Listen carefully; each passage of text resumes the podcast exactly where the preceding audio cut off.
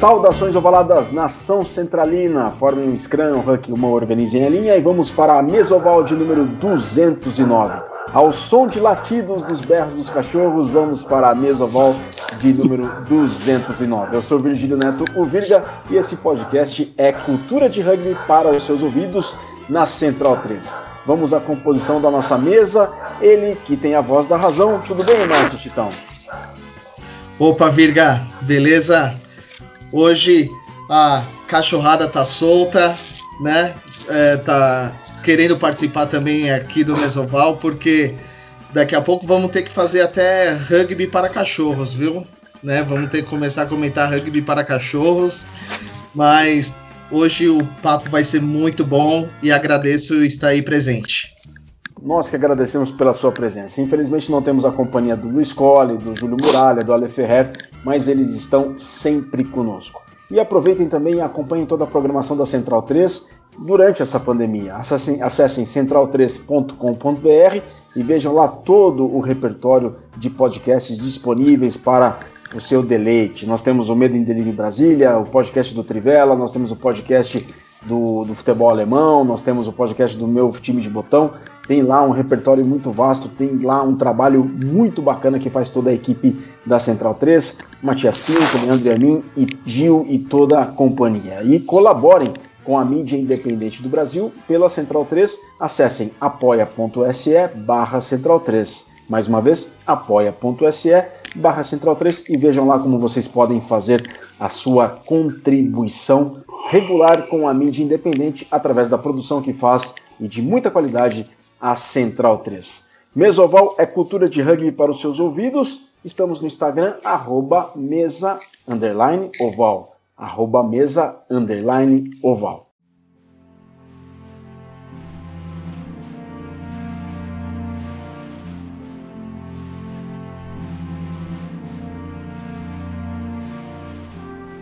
Bom, pessoal, no último dia 4 de novembro fez um ano da, do passamento, do falecimento do grande Diego Padilha. O Diego ele esteve lá no começo do, do Mesoval com o podcast, em abril de 2016, na edição de número 14. Uma edição inesquecível, que ficou para a história e foi muito bem lembrada pelos nossos colegas na Mesoval de número 200, quando a gente celebrou a duzentésima edição e a gente fez algumas, algumas lembranças de alguns episódios de algumas edições inesquecíveis. E uma delas era a edição de número 14, em que o Diego Padilha, histórico rugbyer do Brasil, esteve presente. Para esta duzentésima nona edição, a gente faz uma conexão direta com o outro lado do mundo, mais especificamente em Nelson, norte da Ilha Sul da Nova Zelândia, onde mora o irmão do Diego, o grande Firmin Padilha. Inesquecível também, que deixa uma saudade imensa para todo mundo aqui no Brasil ele que há mais de cinco anos está na Nova Zelândia, vive por lá e deixou um legado imenso, não só ele, mas toda a família Padilha. Firmin, muito obrigado por ter aceitado o convite. Vamos falar muito de rugby aqui, a sua história, a história da sua família e o significado e o legado que o Diego nos deixou nessa lembrança que a gente não pode deixar de mencioná-lo, é, porque ele é uma pessoa que ficou para a história e será sempre lembrado. Bom dia aí para você. Bom dia, Viga. Bom dia, Chitão. É, obrigado pela oportunidade. Obrigado aí por estar com vocês é, falando sobre tudo isso. É uma oportunidade incrível para mim poder fazer parte disso também. E uma boa noite, início de noite para vocês. Eu espero é, é, contribuir com alguma, alguma coisa com vocês e também me divertir um pouco. Para mim não é fácil falar do meu irmão ainda é uma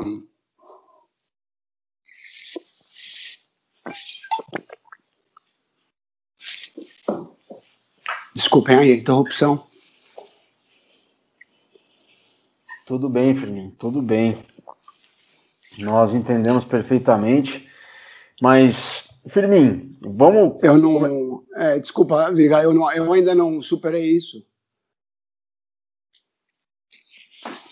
E é um bom exercício que eu estou praticando agora.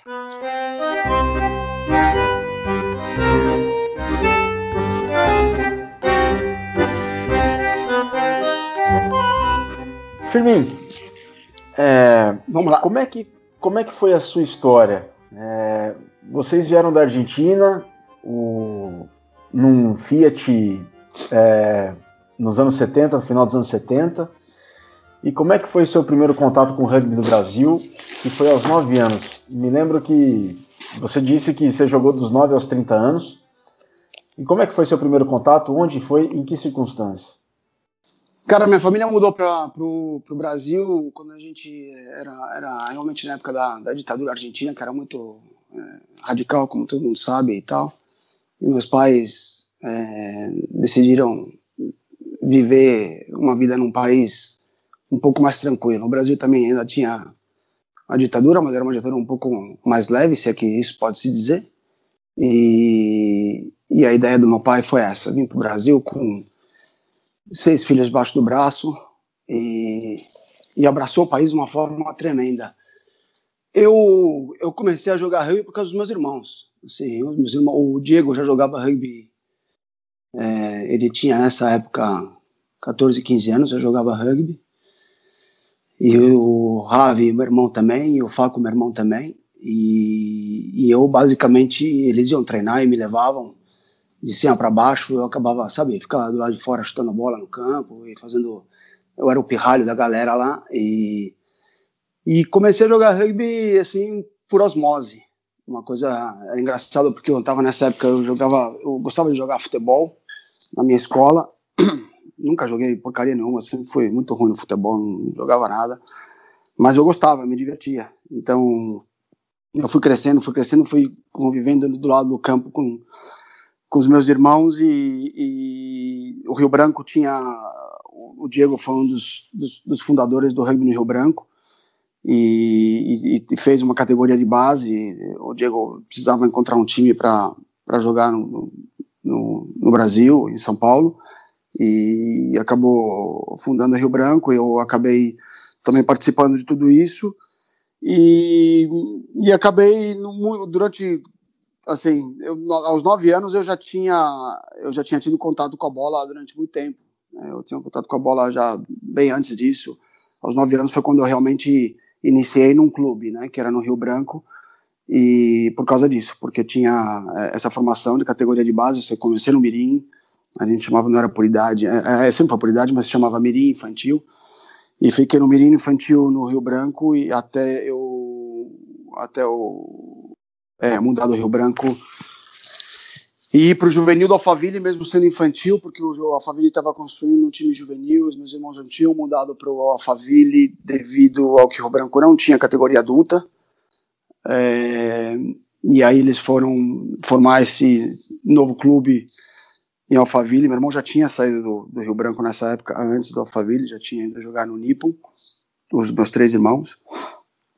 E eu e eu acabei, quando eles foram para Alphaville, eu acabei indo lá porque eles pediram para mim, a gente tá formando um time juvenil e assim, eu era o único que tinha contato com a bola, que realmente sabia jogar, e eles me pediram mais com uma uma ajuda. Para mim foi uma decisão um pouco dura porque eu de tomar, porque eu, eu era capitão no Rio Branco e assim, eu tinha eu tinha minha história no Rio Branco também, mesmo sendo infantil, assim, sabe, eu é, eu tinha os meus amigos lá, eu comecei a jogar com, com Flávio, com Curu, é, sabe, acompanhei todos esses caras que vocês conhecem do Rio Branco, um, de hoje em dia, eu, eu vi esses caras jogando e jogamos, começamos a jogar junto, então para mim foi uma decisão meio complicada, mas foi muito bem aceita pelo Rio Branco também, porque eles entenderam e, e achavam que isso era uma, uma, coisa natural. E aí foi, aí eu fiquei no Alphaville e, praticamente até eu encerrar. Eu encerrei por um tempo, depois voltei em Rio Branco de novo como adulto, lá no final já da, da minha carreira. É, é, acho que é isso. Esse é um resumo aí bem, bem sucinto de como, como o rugby entrou na minha vida. Não tinha como, como fugir. A minha, minha família, a gente é, vivia o rugby constantemente. Você imagina que é uma, uma família com cinco homens é, uma mulher e dos cinco até o meu, o meu, irmão mais velho Álvaro começou a jogar já de velho também começou a jogar no Alphaville então todo mundo envolvido com rugby era final de semana era rugby é, sexta sábado e domingo é, comia esse rugby jantava esse rugby era era só rugby na minha casa meu pai era fanático por por, por fotografia e tirava foto de todos os jogos e tal. E assim, era eu, eu meio que tava, tava no meio da lambança, apesar de ser o caçula de de seis e ter uma diferença de idade pro, pro Diego, por exemplo, eu tinha uma diferença de idade já de, de 12 anos, né? então uma diferença grande. Uh, era isso, convivia no campo, eu era, como eu falei, o, o pirralhão, então eu estava ali sempre presente, e acabou acontecendo, até que, até que o, o, o mosquito mordeu de vez e, e, comecei a levar o rugby mais a sério, se é, que se, se é que se pode se dizer, entendeu? Então a gente, minha família respirava rugby praticamente 24 horas por dia, sete dias da semana. E o Fermin, a, a dona Teresita, imagino a, a, casa dela como é que devia ser, mas diz uma coisa: a família Padilha tem um coração mais pelicano ou um coração mais alfa? um, acho que é mais, mais pelicano, mas é mais alfa mesmo, por, por uma questão de, de, de convívio mesmo. O, o, foram muitos anos de, de, de, de história no Alphaville e, e, já de adulto, entendeu? Com, com um sentido de competitividade, de, de competitividade um pouco maior. Na época do Rio Branco, era uma coisa mais de. na, na época de, de adolescência e tal. Então, era uma era, era um pouco a seriedade da coisa era um pouco menor, vamos dizer assim, né? Como a família encarava. E foi por um curto, acabou sendo por um, um período mais mais curto.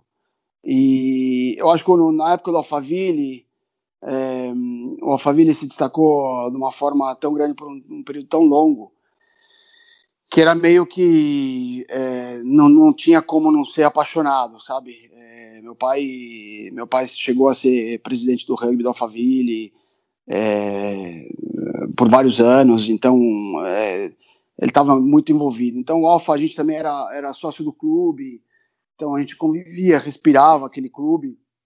É, então é, é, eu, eu, assim, honestamente falando, eu, eu, posso acreditar que o que o que o Alfa foi o mais o que teve mais mais é, história e mais coração na minha família no, no dia a dia do mundo do rugby. Mas o Rio Branco sempre foi um a gente sempre identificou muito com o Rio Branco no sentido de, de, de valores, é, o Rio Branco, mesmo depois que passou a ser um rival, assim, a gente, sabe, a gente se deu sempre muito bem com todos os jogadores do Rio Branco, era, era uma coisa que é, a gente falava a mesma língua, sabe? Então, assim, em campo a gente era uma realidade é, muito grande, mas fora do campo a gente tinha um respeito mútuo e um carinho muito grande. Tanto que teve essa, essa mudança de jogadores do Rio Branco Faville, assim, eu posso dizer que duas ou três vezes, assim, jogadores que foram e voltavam e tudo bem, tá tudo certo, sabe? Mas o carinho pelo Rio Branco também sempre existiu porque o, o que o Rio Branco tava o Rio Branco ali sabe eu treinava em Genópolis ali não onde era o, a sede do Colégio Rio Branco na Avenida Genópolis a gente morava ali na em Genópolis também então para mim sabe eu ia a, pé treinar e, e o Rio Branco sempre teve no, no nosso coração também porque tinha muitos é, argentinos que jogavam no, no Rio Branco também assim, é, é, eu acho que foi mais uma questão de fase, né? Então acho que a primeira fase do rugby, com certeza nosso coração foi foi pelicano, mas aqui, aqui realmente marcou e, e se destacou, acabou sendo a do Alphaville.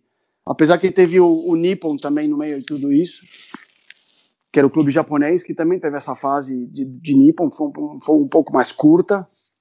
Eu também ainda continuava mais pirralho, eu, eu jogava no Rio Branco também, nessa época, e, e mas então teve essas três fases na minha família, mas com certeza acho que o da Alphaville foi a que mais marcou pelo, pelo longo período e pelo, é, pelo sucesso e pelo marcante que foi, dentro de tudo. Então, é, na minha família, essa parte da Alphaville foi, foi, foi muito forte. É, eu acho que a Alphaville foi o que, grande, que marcou as nossas, as nossas vidas. Chitão. Caramba, que história legal. E eu tenho uma pergunta de um amigo seu e agora foi até treinador meu esses tempos, é o, o Adrian Duarte. Ele que, quis fazer uma pergunta se você ainda lembra o que eram os três R's. Você ainda lembra desses três R's? Lembro, ninguém, os três R's ninguém pode esquecer. Então conta pra gente o que seria esses três R's. É, os três R's é uma, uma história engraçada. É. O Adrian, o Adrian, ele é mais que um amigo. O Adrian é meu irmão. O Adrian é meu irmão. Isso não é meu irmão de sangue. A gente, a gente cresceu junto. É, ele, ele começou a jogar rugby um pouco depois que eu, já alguns anos depois, e eu cresci convivendo com ele, com a família Duarte. E é uma família que marcou muito na nossa, na nossa família também. Então, o Adrian, mais que, mais que amigo, é meu irmão. É, os três R's é uma história é, clássica e muito engraçada também, que aconteceu. Frase do meu irmão, querido Diego, quando ele tinha, ele tinha essa coisa que ele é, nascido na Argentina, né, e, e, muito orgulhoso de ser argentino e tal, mas ele foi o que primeiro se naturalizou brasileiro, a minha família, e mais que tudo pelo, talvez pelo próprio rugby, e depois também ele é, adotou o Brasil como seu país mesmo, né, então e ele, ele tinha orgulho de, de dizer que ele era brasileiro. Já sou, já sou brasileiro. Né? Então, e ele tinha essas frases, ele falava, era engraçado porque ele, ele às vezes ele misturava muito o espanhol com o português e, e, e, mandava essas frases clássicas que só ele tinha capacidade de fazer e de, e de construir, não tinha vergonha de falar. A gente estava na beira de um campo uma vez no, no no SPAC, lá no, no, no, fundão do campo lá atrás, já reunindo o time para né, para iniciar o jogo, para se trocar e tudo mais. E era sempre aquela briga clá, clássica que acho que deve existir até hoje dos jogadores que não chegam no não chegam em horário, né? Chega atrasado, se combina uma hora e meia antes. E o cara chega faltando uma hora, correndo com a língua para fora. E a gente tava sempre querendo mudar essa cultura, né? De, de chegar atrasado e tal. O Diego nessa época era treinador do, do, do time e estava todo mundo aquecendo já, e aí chegou, acho que chegou o Marcão Restrepo, mais uns dois jogadores atrasados que tinham pegado a corona com ele no campo, e ele parou tudo, e ele falou, foi dar uma comida de rabo neles, e, e falou, ah, porque o rugby, o rugby é três R's, respeito, é, relógio, que é da pontualidade, né? relógio, respeito e rumado e o Rumar começou o que, que, ele tá, que, que esse cara tá falando? Três R's, respeito, relo, relógio, respeito e rumado. E aí começou a o que, que, que, que, que, que, que, que é esse rumado? Ah, arrumado, porra, trocado. Ah, arrumado. Era o arrumado dele, eram os três R's. Então, na verdade, os três R's eram dois R's e um A, na verdade. E aí todo mundo se concentrando, a galera começou a rir. E aí, e aí o Diego olhava pra gente, abaixava a cabeça assim, falava nada. E ele falou todo sério, isso aqui não tinha como. Ele tinha aquele jeito engraçado, bonachão de falar e, e falava alto. E aí queria impor o respeito e a galera não dava, porque um olhava pro outro e começava a rir. Pô, tal é mais uma do Diego que ele mandava.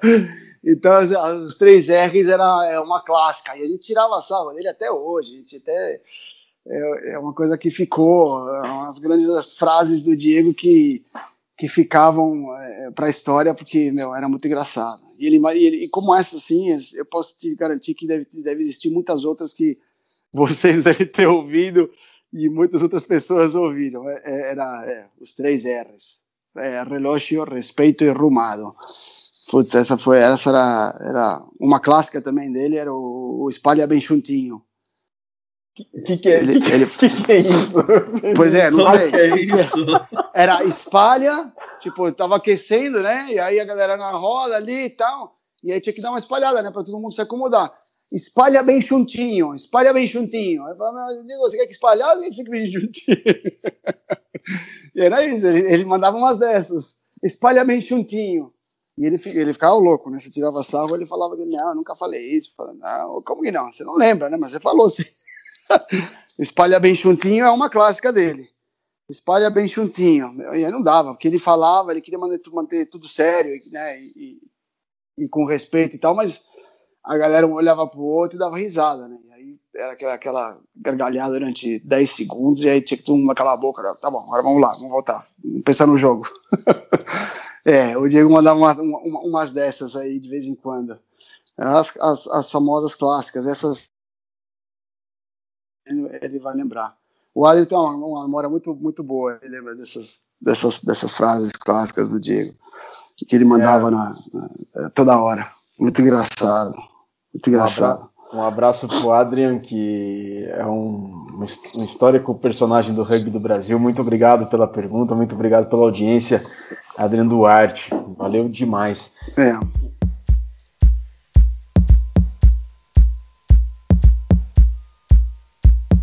Meu Firmin, é... qual foi o grupo que você, que você atuou, ou no Rio Branco, ou no Alfa, se bem que de adulto você atuou muito mais pelo Alfa, depois, só depois você veio atuar pelo Rio Branco.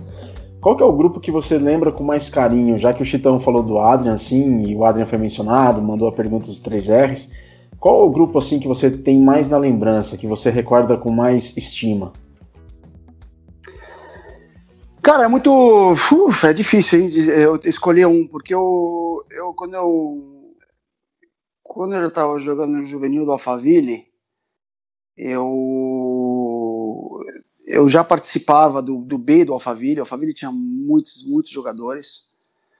E eu participava do B do Alphaville já adulto. É, e também já estava na reserva do A. Cheguei a, a, jogar alguns jogos no A também.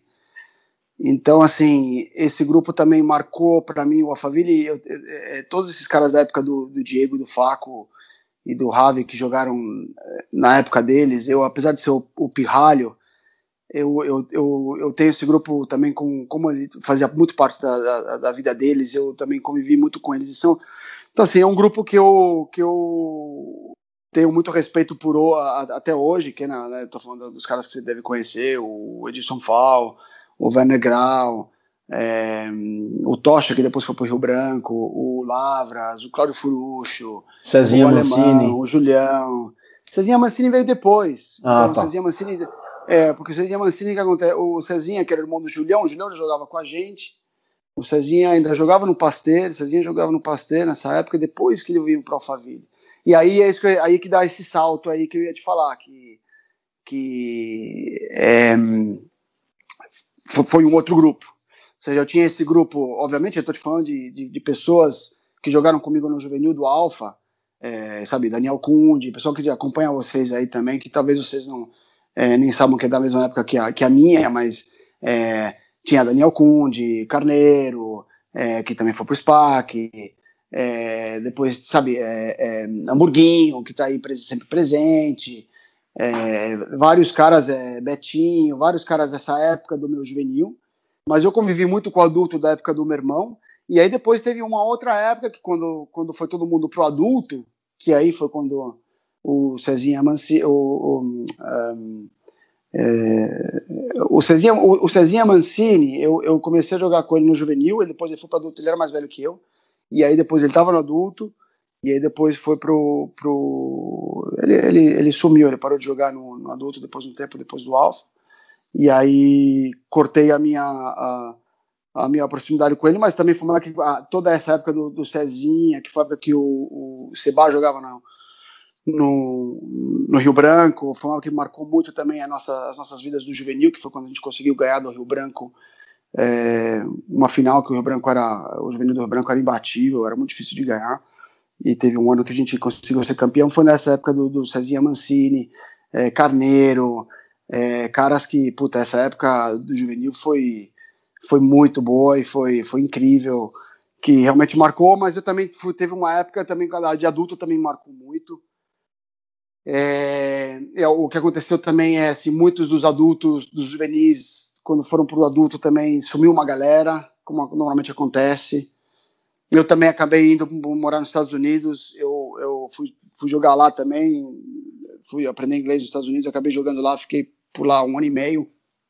E, e também tive uma, uma, um corte aí na minha, na minha carreira no rugby no Brasil e, e, da galera que eu jogava, mas aí depois também entrou na minha vida, entrou uh, Marcão Restrepo, ET, que são os caras que você, você eh, conhece, ouviu falar, o Cezinha Ranieri, irmão do Julião, o, uma outra galera que, que que também fez parte de outra história do Alphaville, que já foi a história mais que o Alphaville já estava mais é, já no final da, da vida, né? Porque o Alphaville interrompeu é, por um ano, foi o ano que eu estava nos Estados Unidos, que ia acabar e tal, e separou, e aí depois todo mundo juntou, a grande parte, 90% do time foi pro, foi pro SPAC, perdeu todo mundo pro SPAC, e teve aqueles caras que ficaram firmes e fortes, que falaram assim, não, não, vamos continuar adiante, e aí teve essa outra geração. Cara, são todas gerações muito fortes, assim, que a gente, que, que marcaram a minha vida. Eu, eu acho que a última, talvez, seja que eu mais mantive contato agora, porque eu, assim, que é uma geração que eu mantenho mais é, mais é, proximidade por uma questão também de, de convívio, dificuldades que a gente passou dentro do campo e, e também de, de, grandes conquistas que a gente teve também, depois no Sevens também, a família continuava uh, ganhando Sevens, era muito bom mesmo depois da, da crise e isso juntou a gente bastante. Mas acho que a, a, do juvenil talvez foi a que mais a que mais realmente me marcou e que eu mais mantive, que é a do Cezinha Mancini, que mais me manteve. É, é, foi um grupo muito bacana que a gente teve e que trouxe bons frutos para o rugby brasileiro também. Teve uma galera que é, sabe, foi para a seleção, é, foi a seleção que, que também, é, a seleção juvenil do Brasil tinha é, quase metade do time era, era do Alphaville, tinha um terço do time, vou dizer assim, nove, uns nove atletas do Alphaville que jogavam na, na seleção juvenil. Foi a seleção que primeira vez ganhou do, do Paraguai, então também marcou muito esse grupo. O Xavier Volga, que hoje é o árbitro, que vocês conhecem também, sabe, a gente jogou muito tempo junto. É, caras que é, marcaram é, a minha vida no rugby muito, muito forte também. Mas é muito difícil dizer, porque assim, ontem eu tive uma ligação do, do, do Berê, que é um cara que marcou uma época na época do, do, do, do Berê e Beto Berê. da época do. Berê, é, oh, nossa. É, o Berê, o Tocha me liga, são caras que são todos da todas a geração do meu, do, do, do meu irmão, e, e eu tenho um, um, carinho, um respeito e um amor, vou dizer, por esses caras que, que é, é, é difícil eu dividir meu coração na, na, na, com, com todas essas, essas fases que eu tive da, é, do rugby na minha vida. Como, como carreira rugby, eu vou dizer que realmente o, o, o juvenil, sem dúvida, é, da, da, década de 90, de 1990, que foi quando a gente foi campeão juvenil, representamos o Brasil também, a grande, os grandes jogadores que representaram o Brasil, e, e já no adulto, depois do Alphaville, a oportunidade também de poder ter participado daquele grupo campeão foi muito boa, mas era um grupo já mais velho, eu era, eu era o cara que estava é, ali como opção e, e, subindo, que eu tive a oportunidade também de jogar é, vários jogos importantes também pelo Alphaville já adulto daquela geração. Mas por uma diferença de idade, talvez eu não tive tanto contato frequente com esses caras, apesar de ter um convívio grande por causa dos meus irmãos. Então, assim, é, a minha história nesse quesito aí, Virgílio, é muito é muito ampla, porque eu, eu mantenho, tenho orgulho de tudo isso, de ter um, meus irmãos que sempre cultivaram grandes amizades e, e essas amizades também passaram a ser minhas amizades. Isso foi, foi muito legal. Então, todo esse carinho eu, eu, eu continuo tendo até hoje. Então, acho isso incrível. Meu coração se divide entre todos esses caras aí, é.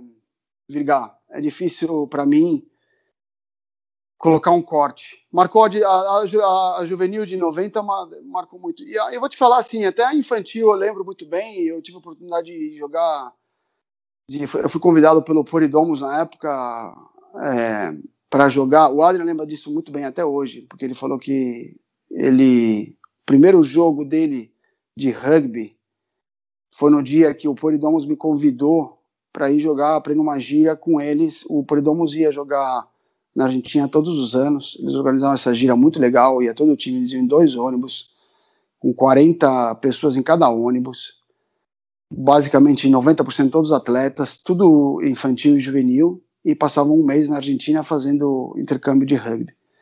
Era demais. E para mim, quando o, o, o, técnico do Poridomos veio na beira do campo me falar comigo depois de um jogo que eu tinha jogado, ele veio me convidar, eu quero convidar você para ir com a gente jogar. E o Adel quem era? Presente, quem, quem falou, era? Quem era? O Rui. O Rui. O Rui que tá no, ele mora nos Estados Unidos hoje. Uhum. O Rui era o técnico do Poridomos naquela época.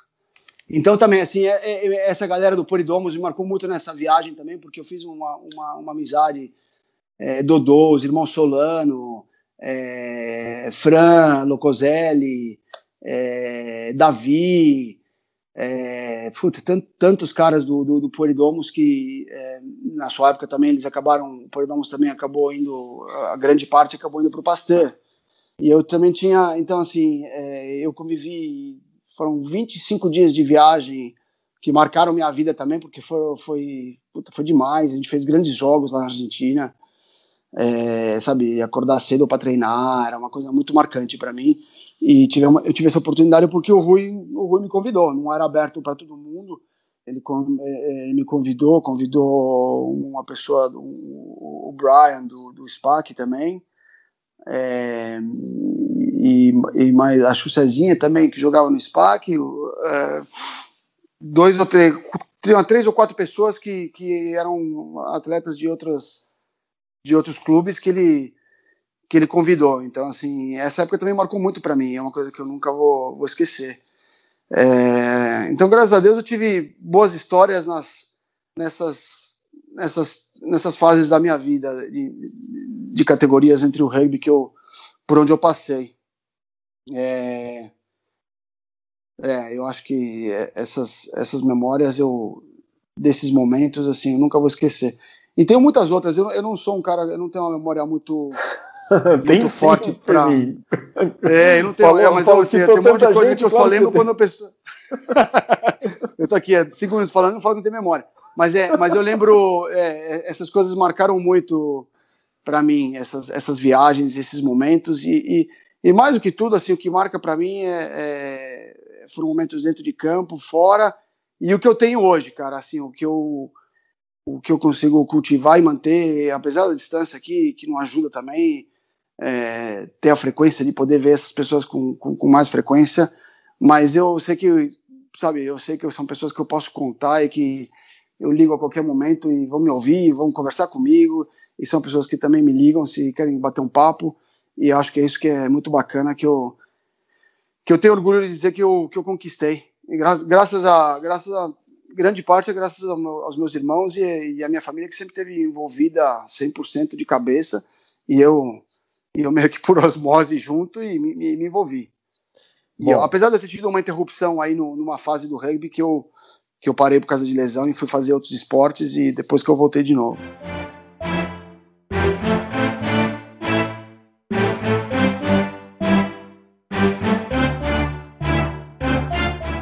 Família que a família Padilha cultiva amigos, isso é inegável, né? Não tem como negar e a gente percebe isso escancarado. Só que o Chitão tem uma pergunta para fazer sobre amizades. Chitão. Sim. Eu queria saber, já que você está na Nova Zelândia, você ainda é grande amigo do Dan Carter? Conta essa história aí sobre o Dan Carter aqui no Brasil, né? Conta aí pra gente. Putz, cara, Dan Carter, essa história é maluca também essa história foi inesquecível, cara. Essa história foi incrível. Cara, o Dan Carter, o Dan Carter, e aí é engraçado também, porque isso surgiu muito do, do, do, nada, e aí você vê como você cultiva umas amizades e tem amizades com pessoas e, e as coisas acabam acontecendo na sua vida. Eu tenho uma grande amizade, um grande respeito por um grande amigo meu, que foi meu mentor no rugby, mentor é, profissionalmente também, como pessoa, que é o Cláudio Furucho, que é um cara que marcou também o rugby brasileiro.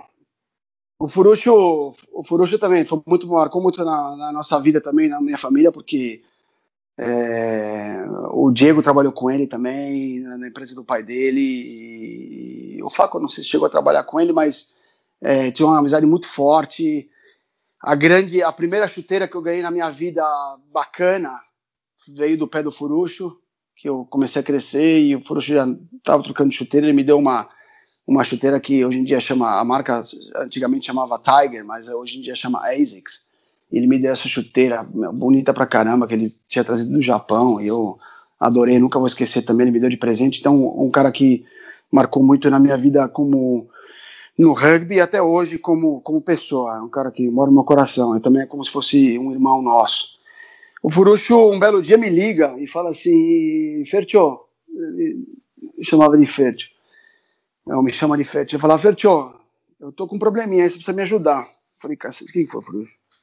O Furucho também, outro, é, outro, o Furucho tem 10 anos a mais do que eu, tá? Então a gente tem uma diferença considerável aí. É, é, eu, eu, falo isso porque a nossa relação de amizade é tão forte que não dá, já não dá para ver essa diferença e, e, e, isso sempre aconteceu, né? Então, ela foi acontecendo nas nossas vidas e eu fui crescendo e, foi se, e se manteve assim e existe até hoje.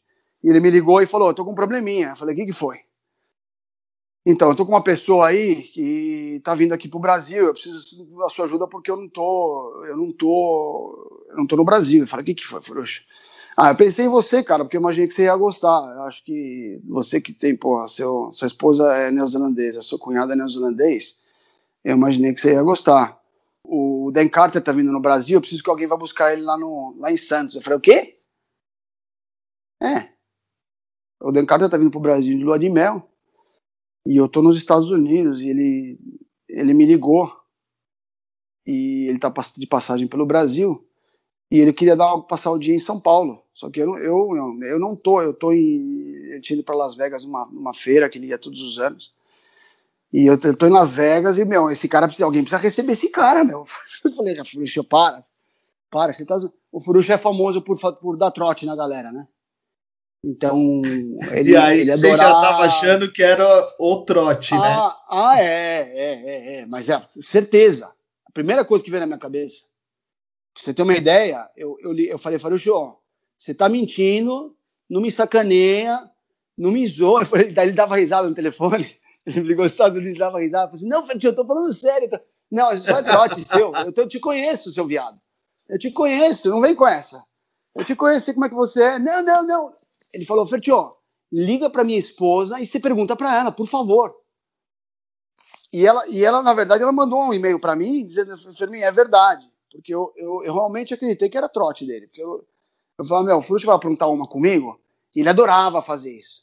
E ele aprontava uma sem você, quando você menos esperava, ele estava fazendo uma sacanagem dessa. E ele nunca foi um cara assim de, de, de sacanear o tempo todo, mas ele gostava de fazer essas brincadeiras, de vez em quando. Então você nunca sabia quando, quando podia ser sério quando não podia.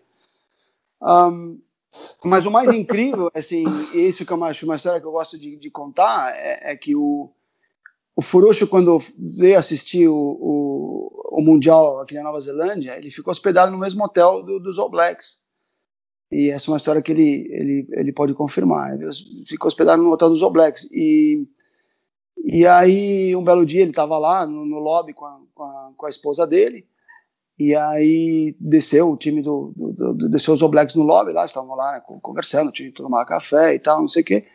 E o Furujo estava no lobby lá, olhando olhando para a galera, não sei o quê, e ele conversando com a esposa, ele falou, sabe quem é aquele cara lá?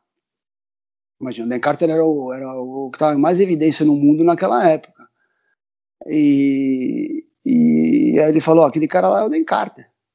É só o cara mais. É o melhor jogador do mundo atual, famosão. Tá aí, ó.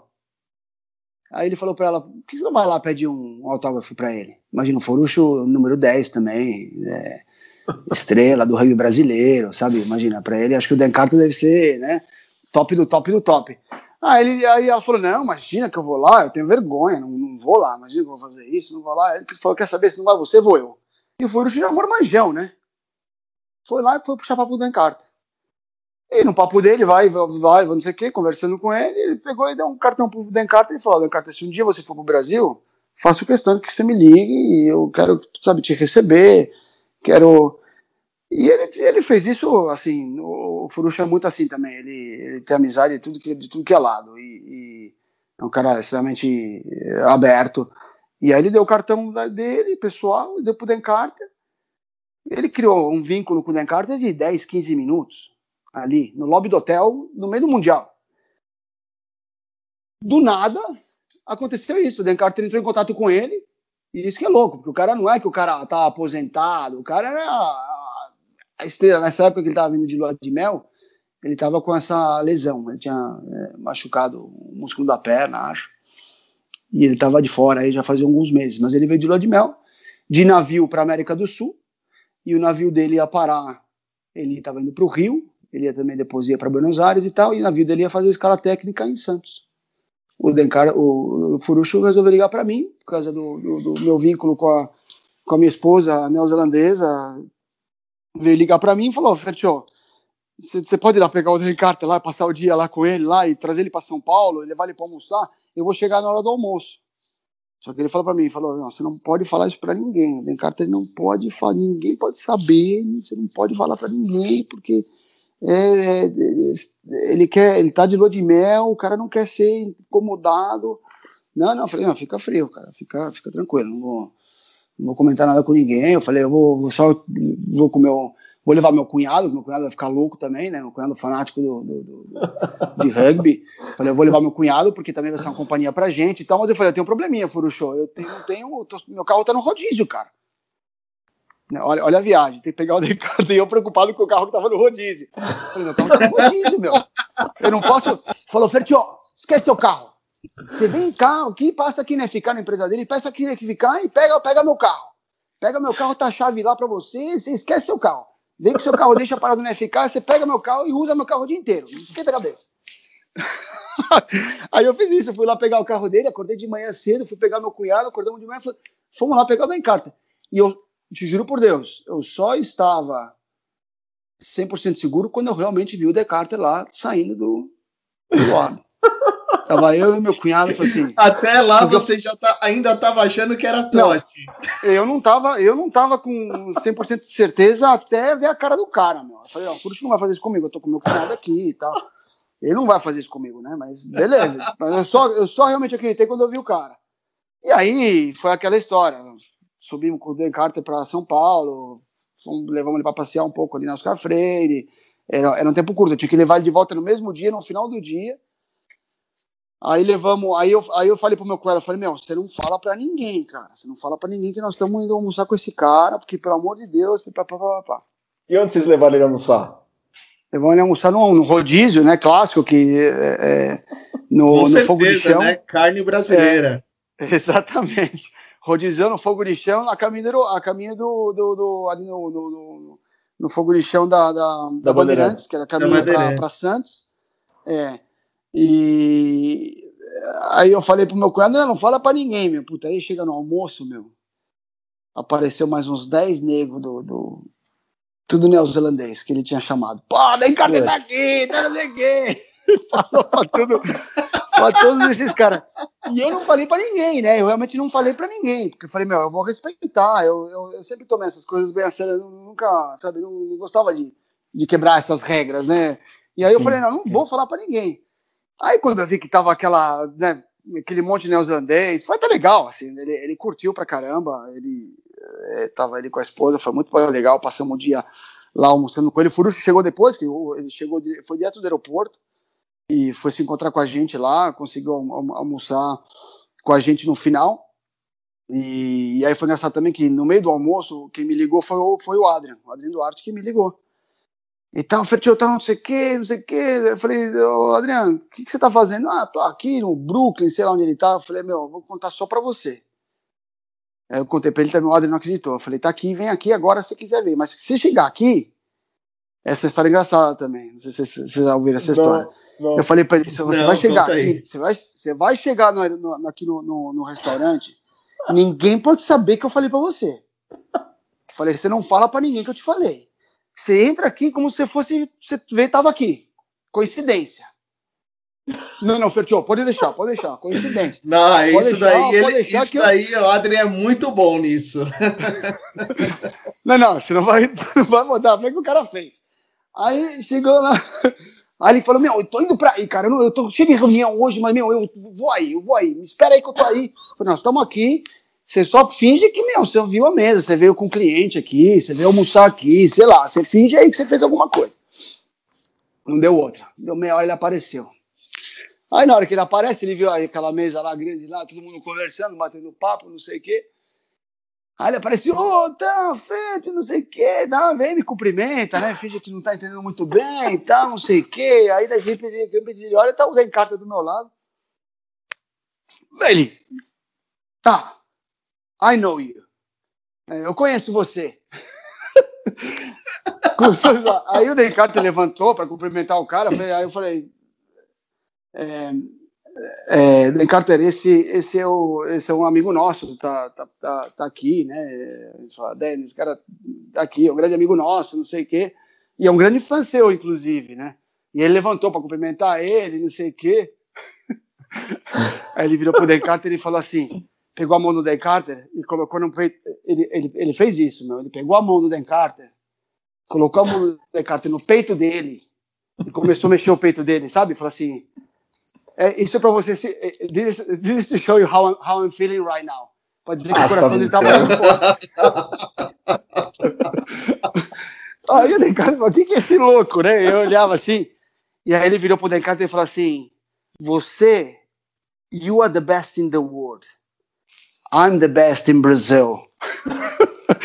A galera passava mal de rir, cara. O, o, o Adrian Duarte virou pro Dencarter e falou: Você é o melhor do mundo e eu sou o melhor do Brasil.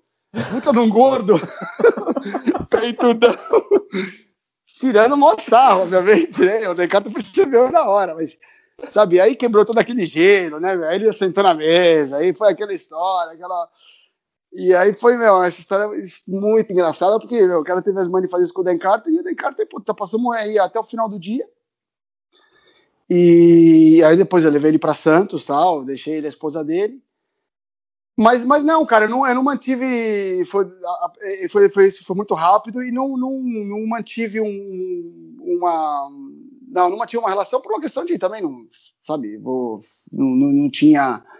É, não, não aconteceu de eu ter certeza que o Dan Carter me vê no campo, assim, contar comigo, ele vai lembrar de mim e tudo mais, porque foi um dia, né, foi todo um dia diferente e tal, como ficamos muito tempo, mas eu passei, eu posso dizer que eu passei um dia sendo um motorista particular do Dan Carter.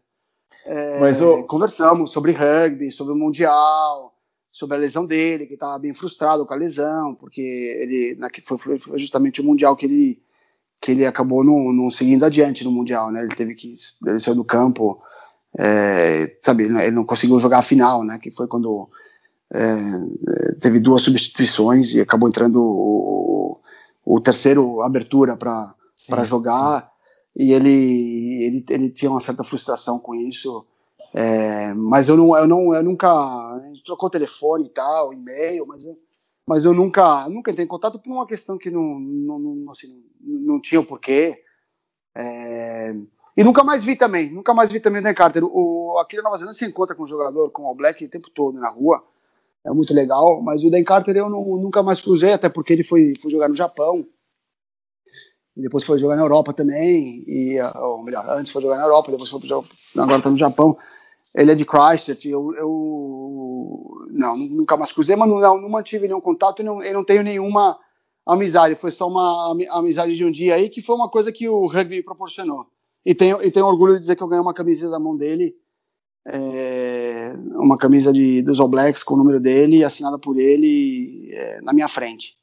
E tem essa e camisa o... emoldurada até no quarto dos meus filhos. E, e o Firmin, antes, o Chitão tem uma outra, mas eu quero aproveitar essa onda do All Black, porque você esteve um dia com o All Black, mas você esteve vários anos à frente como sócio do All Black, um pub histórico em São Paulo, em que toda a comunidade do rugby se reunia para assistir o rugby no, no, All Black. Você teve envolvimento também com o Kiora, não teve? Ou não? Ou tem, sim, tive, tive. O, o, o Black, o Black, é, inclusive o Dan Carter pisou no Black. O Dan Carter esteve no Black. A gente foi. Que legal. A, a, apresentou o Black pra ele, porque o Black estava fechado, que a gente não abria, não abria de, de dia, né? A gente só abria à noite e tal. E aquele dia a esposa do Dan Carter queria fazer compra, queria comprar Havaianas e tal. E tinha uma loja das Havaianas lá, na, lá no, no, no Oscar Freire. E a gente levou ela lá. E eu falei, meu, vamos lá, vou te levar no no nosso pub e você, não, você vê o que, que é, né? E aí ele, ele foi lá, visitou, ele falou, pô, muito legal. Ah, não, não acabamos levando no que hora porque ele porque realmente não, não, não tinha tempo. É, e, e aí do All Black, é, do All Black ele, o, o, eu posso dizer que o All Black também é, é, teve os pés do, do, do Dan Carter lá. A, a nossa, a, nunca também vou esquecer a, a cara da nossa a menina da administração que ela quando viu ele, o, o queixo dela caiu. Eu falei assim: ai meu Deus do céu. Ai, mas que homem bonito, sabe? Eu ficava falando. E não, o Dan Carter era foda, o cara passava, era. É, virava cabeças, né? Então, é, é um cara com presença marcante. Então, ele é, passou pelo All Black. E eu fiz parte do que a hora no finalzinho, assim, o, o que a hora não foi, o que a hora um, foi um bar criado pelo, pelo Mark, meu, meu cunhado, e o, e o Cezinha, a, a Ranieri, que, é, que eram sócios é, é, que criaram o, o que a hora com o intuito do, de rugby. E o All Black também, o All Black também foi criado pelo, pelo Mark, eu entrei depois, eu entrei de sócio depois, quando o All Black já tinha lá os seus seis, sete anos de vida, e eu fiquei mais sete anos no All Black, e fiquei mais um ano e meio, dois anos no Que a Hora, acabei é, entrando na sociedade do Que a Hora mais para frente, mas eu não tive, assim, foi uma, um período também que marcou muito no All Black, porque eu, eu com relação ao rugby, porque eu, é, é, realmente a gente abria e se matava para passar uns jogos em horários, assim, esquisitos e difíceis, e passar os mundiais quando ainda não passava na ESPN, é, passar os mundiais, é, sabe, fazendo streaming pela internet, qualidade de imagem terrível, áudio nem se fale,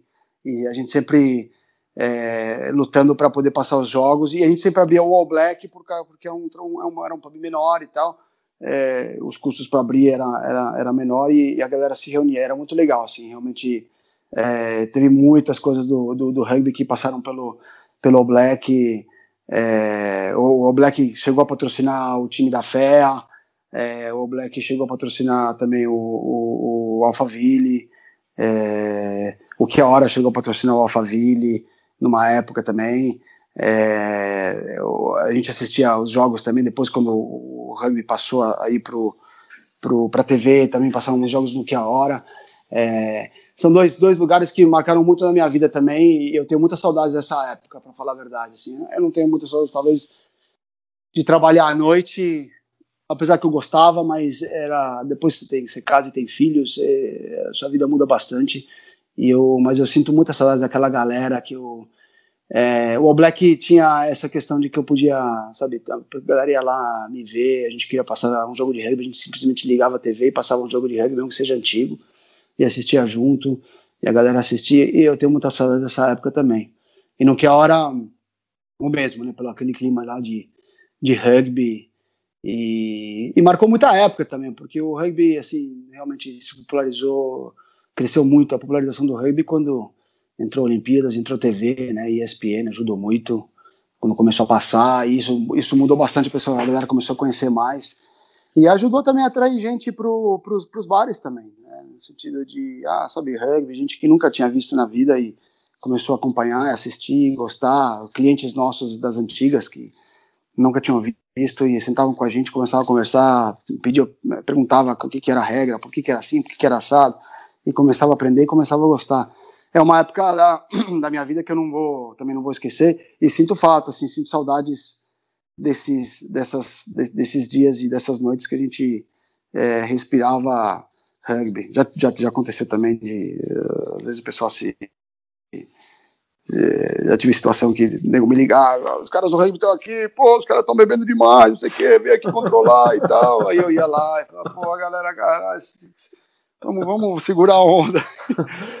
Noites... Era, era, tinha muito disso também tardes e noites de muita cultura de rugby, que é o intuito do Mesoval.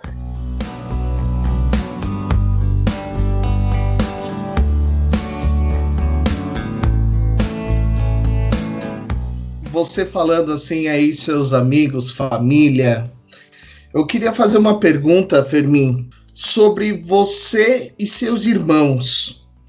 O que você tinha de identidade para cada irmão?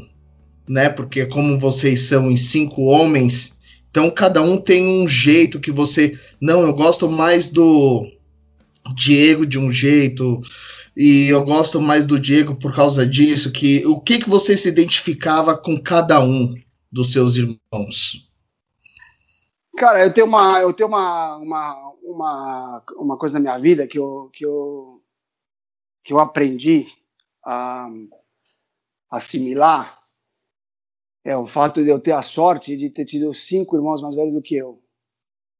É uma coisa muito muito engraçada, porque você tem eu falei pro, eu falo para ele assim, vocês conviveram com meu pai mais tempo do que eu, né? Porque meu pai morreu no, morreu numa, morreu novo, 65 anos, e eu tinha 23, 24 anos quando ele faleceu.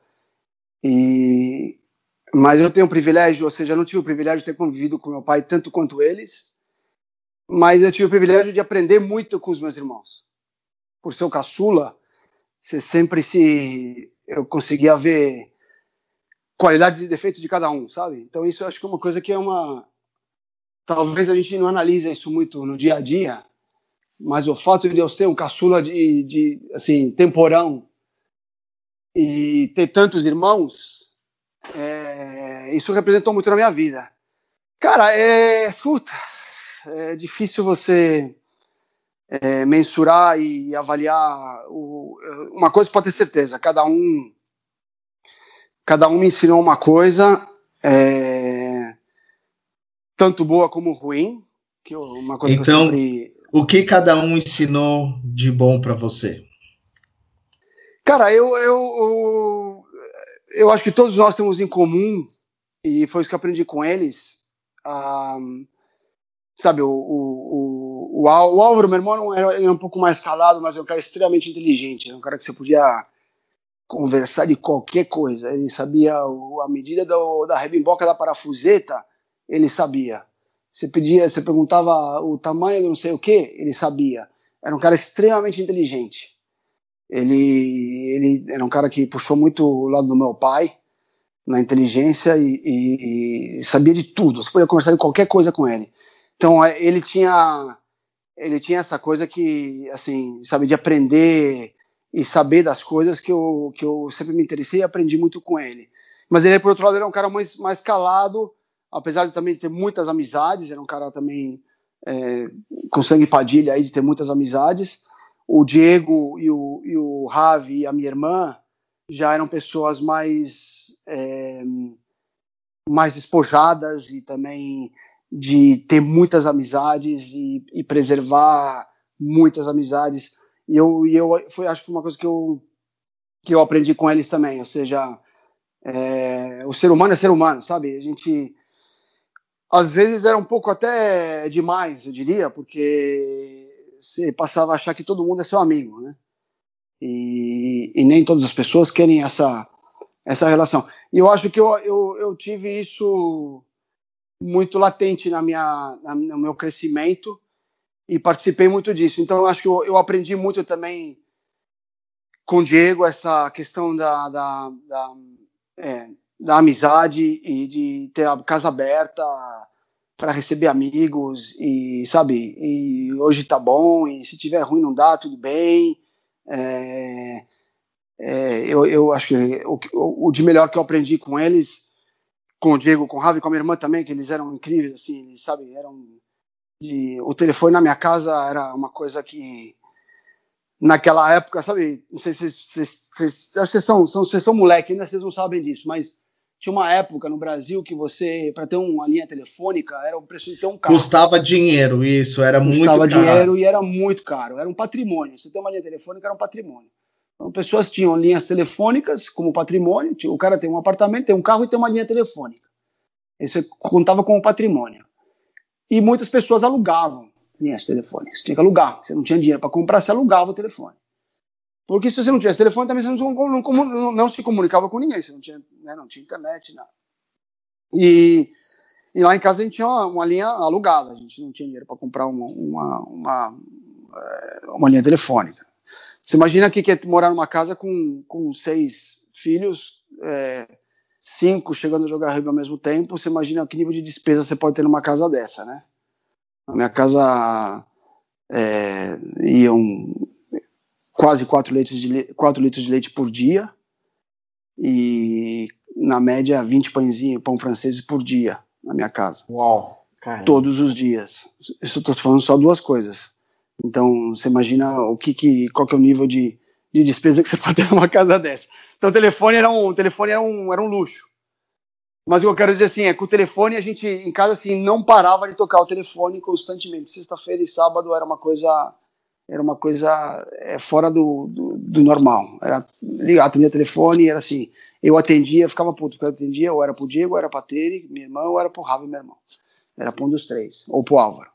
Então, assim, era essa amizade constante, e, a, e a, minha casa era portas abertas para as pessoas. As pessoas chegavam na minha casa e, e entravam para tocar música, com violão, com instrumento, praticamente sem avisar. A pessoa fala assim: ah, tô passando aí, posso subir aí? A gente morava num apartamento né, em Higienópolis e, e, e, era muito frequente de ter é, fácil 10 pessoas na sala de casa cantando, tocando violão, é, ou batendo papo e falando sobre rugby, falando sobre Argentina, falando sobre Brasil, falando sobre política.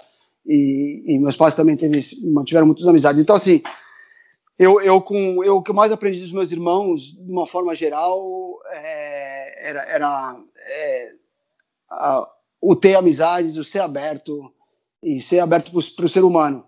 E aí eu tenho um meu irmão Faco também, que me ensinou muito, que é o meu irmão número 5, que eu falo, e também que tem outra característica, ele é um cara muito mais quieto, era um, não é um cara que ele não gostava, sempre foi um, um grande atleta, sempre foi um apaixonado do esporte, sempre foi um grande atleta de, de se dedicar, de, de, sabe, de pedalar, de ser para correr, de ir para academia.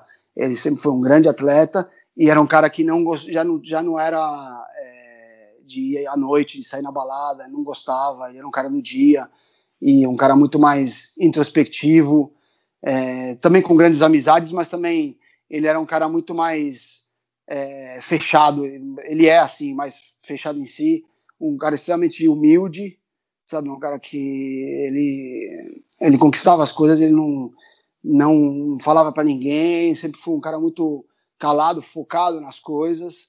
É, e também aprendi muito com tudo isso. Então, assim, o Diego era um cara extremamente bonachão, boca para fora, sabe? Fala palavrão, te xinga hoje, fala que te ama daqui a meia hora, é, sabe? Eu brigo é com verdade, você hoje. Verdade. É, o Diego era assim, é um cara extremamente é, explosivo e mas é, coração puro, né? Então era ele falava aquilo, era um cara que falava o que pensava, não tinha é, papas na língua, que era uma uma qualidade, às vezes magoava algumas pessoas, mas ao mesmo tempo ele virava para você e falava assim, pô, eu sei que eu falei, ele reconhecia, e ele falava e vinha e pedia desculpas, ou, ou dizia, meu, te amo, sabe? E, e quebrava toda essa, essa história do, do, do dessa paixão que ele, que ele transformava. Então, eu, eu meio que é, arrumei esse equilíbrio e tento encaixar a minha a, a, minha vida foi encaixada moldada nesses nesses personagens da minha vida é, muito forte muito forte porque o, o, a coisa de amizade que eu aprendi foi a coisa maior que eu tenho hoje em dia e é o meu grande patrimônio meu, e o meu grande orgulho cara. Acho que uma das grandes coisas que eu mais conquistei é, é ter os meus irmãos por perto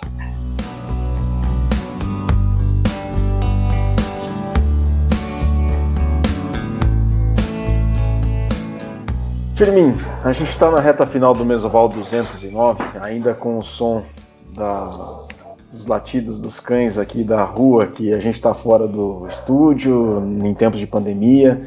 O estúdio Mané Garrincha da Central 3 está ainda fechado, então a gente tem que improvisar e às vezes esse improviso demanda algumas questões e alguns imprevistos, como os latidos dos cachorros, então pedimos paciência aos nossos ouvintes do Mesoval. A gente está na reta final, Fermin, e para fechar né, dentro dessa celebração da vida do seu querido irmão Diego Padilha, dos seus irmãos todos, né, e de você, é, qual que, na sua opinião, através de um Padilha, qual que é o grande legado da sua família para o rugby do Brasil? Na sua opinião? Puta, cara, eu, Virgílio, eu, é, para mim é difícil, eu não eu acho que a gente conquistou, é, assim, acho que tudo que a gente fez, o meu irmão, é, todos os meus irmãos, meus pais, foi meio que sem pensar, assim, é uma coisa meio natural, sabe? Eu acho que está no nosso sangue, uh, aconteceu, acho que eu, eu acho que o legado, é, eu não, eu não, é, eu não, é, eu sei que também não, não quero soar como, eu, eu admiro o grande respeito que todo mundo tem pela gente, eu adoro esse essa essa questão que vocês sabem, vocês é, respeitam e gostam e sentem É, acho isso muito bacana e realmente eu tenho muito orgulho disso, de fato.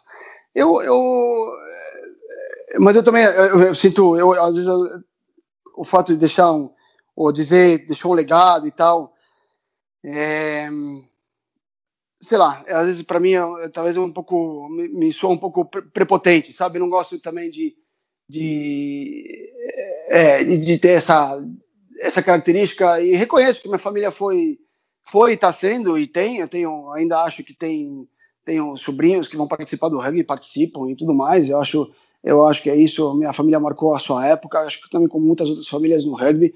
Eu acho que o eu acho que o grande legado, eu sei que você sim pode dizer que vamos deixar é que é, é, inclusão, é, participação. É, eu acho que o Brasil hoje, pelo que eu vejo de fora, que me, me frustra um pouco às vezes, é, é, é a gente tentar cobrar muito de todos os lados. E eu acho que isso é um pouco talvez da, própria sociedade, de uma forma geral, mas eu acho que no rugby eu acho que o rugby ensinou muito para a gente é o, é o ser participativo, sabe? Doar o seu tempo, é, é tá lá, é participar, estar presente. E eu acho que é isso que minha família marcou, porque tava quando não tinha um jogando, tinha cinco jogando. A minha irmã chegou a também jogar na sua época, chegou a brincar de sevens. Ela, ela participou do primeiro time de sevens, de, assim, é, de, de, de beira de campo que existiu feminino, que é, uma, é, um, é um marco também. A minha irmã reuniu as amigas e, foi, e resolveram fazer o um jogo de demonstração lá no, no Seven do SPAC. É, mas assim, eu acho que a minha família realmente marcou muito pela presença que a gente tinha, pelo fato de estar em campo, estar presente, estar ajudando, sabe? Você sempre. Meus pais, meu pai gastava, sabe, todo final de semana levava laranja, levava água para todos os jogadores. Ou minha mãe lavava roupa de, do uniforme todo mundo é, todo final de semana. E acho que minha família era muito presente em campo. E isso, isso foi só potencializando as amizades, potencializando porque tanto era para o nosso time, pro, como o, o time oposto, o, o, adversário. Então, assim, eu acho que o grande legado é a participação que a gente teve de estar tá presente no rugby e ter o rugby como parte de nossas vidas no dia a dia, todos os finais de semana. E durante, obviamente, durante a semana, durante os treinos. É, eu acho que o, eu acho que o legado que a gente deixa, e eu acho que o grande rugbyer e, e quem está envolvido com o rugby tem que, tem que ter, é mais do que tentar cobrar que venha de fora, e uma coisa que eu vejo aqui na Nova Zelândia que, que é demais, que acho que todo mundo deveria vir aqui ver, é isso, cara, é a participação. Que aqui, aqui ninguém gasta, não gosta de gastar dinheiro com nada, o pessoal é bem mão fechada aqui, as coisas são muito caras aqui.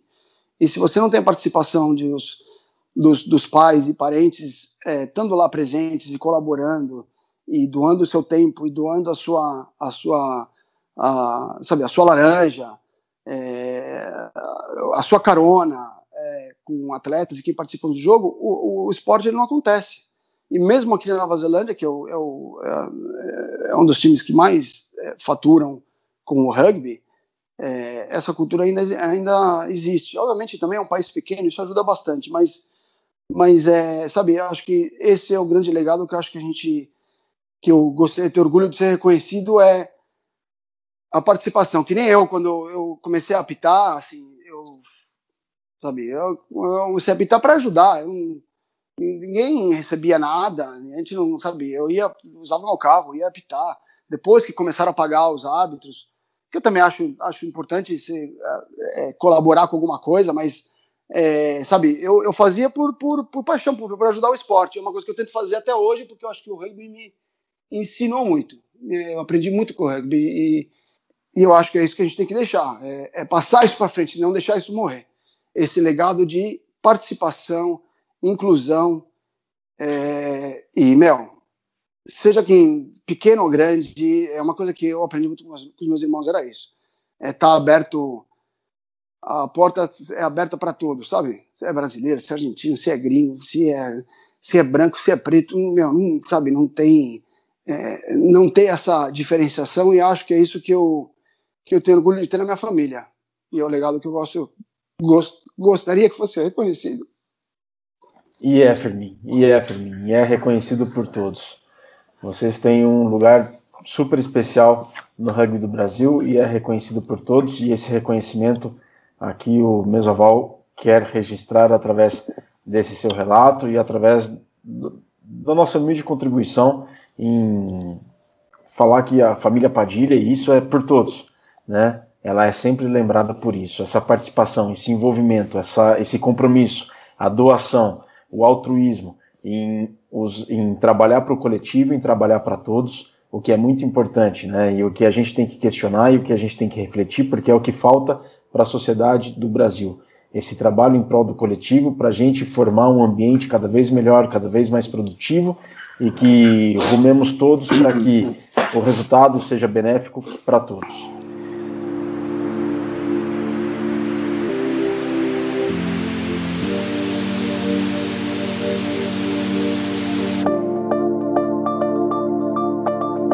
Senhores, eu. É. Diz, diz, Firmin, por favor. Desculpa te interromper, Virgílio. Desculpa a minha, minha emoção em tudo aqui, que para mim ainda é um pouco difícil falar sobre tudo isso e, e peço desculpa aos ouvintes também aí. É, obrigado por essa oportunidade. Eu, eu, é, eu ainda tô emocionalmente um pouco mais difícil para mim. Desculpa aí, galera. Vocês, vocês, vocês são meus, assim, é, é, obrigado pela oportunidade de desabafar e falar e, e sentir, mais do que tudo. Obrigado pela oportunidade. Nós que agradecemos, Femi. Parabéns por todo o seu trabalho, parabéns pelo, por toda a família Padilha, em nome do Mesoval é, e de todos os nossos ouvintes. A gente tem muito a agradecer, não só hoje, mas por todo sempre, a tudo aquilo que vocês fizeram, fazem e ainda farão com o Rugby do Brasil, porque tem o Aramis, tem o Stefano, tem muita gente boa que tá, que é o legado também da família Padilha dentro de campo e fora dele também, que nunca vai morrer. Chitão, foi bem bacana, hein? Caramba, foi, foi demais. Foi uma aula de cultura de rugby, é, como uma família deve se portar dentro do rugby. Então, quer, quer ter um, um exemplo de família no rugby? Segue a família Padilha. Tudo que você ouviu aqui no podcast é nada mais do que a verdade. E quem convive o rugby, principalmente aqui em São Paulo, vai saber que isso é totalmente verdade. É, Fermin, muito obrigado. Foi ótimo esse programa. Eu acompanho muito o Aramis, né? Já já tive com ele. Eu, teve uma vez que o Tatuapé teve junto com o SPAC juvenil e jogaram juntos, tive contato com o Aramis. É uma ótima pessoa, é um garoto que tem muito futuro aí pela frente. E que essa família Padilha tenha vida longa ao rugby brasileiro. Obrigado, Firmin. Obrigado, Chitão. Obrigado aí pela, pelo carinho, pelas palavras. E, e Virga também, obrigado aí pelo carinho, pelas palavras. E tô aqui, cara, tô aí disponível aí para o que vocês precisarem hoje e sempre. E, cara, não hesitem em, em, me contatar, será um prazer. É um grande abraço a vocês e eu, um, é, eu espero ter contribuído com alguma coisa. Um beijo grande a todos vocês, um grande abraço a todos vocês. Contribuiu com muita coisa, Firmino. Um beijo grande, um abraço, todo sucesso para você e toda a sua família em Nelson, na Nova Zelândia. É, estamos com muitas saudades. Volta logo na primeira oportunidade, porque a gente tem muito para celebrar juntos. Pessoal, estamos obrigado. na reta final. Está acabando aqui o Mesoval 209. Muito obrigado a todos vocês. Só uma retificação: no Mesoval 208, a gente, eu cometi um erro. O Uruguai jogou quatro Copas do Mundo: 99, 2003, 2015 e 2019. Então, o erro está sendo corrigido aqui. Inclusive, na Copa do Mundo de 2003, atuou o Carlitos Baldassari, que é um assíduo ouvinte do nosso podcast Mesoval. Então, desde já, pedimos desculpas pelo erro. Erro está, então, portanto, mencionado aqui neste Mesoval. Senhoras e senhores, este foi a este foi o Mesoval número 209, é do centésima nona edição do Mesoval, que recebeu o grande Firmin Padilha e que nos contou muito da sua história e todo o legado dessa família histórica para o rugby do Brasil. Esperamos que vocês tenham gostado. A gente fica por aqui, e voltaremos na próxima semana. Saudações ovaladas e um grande abraço.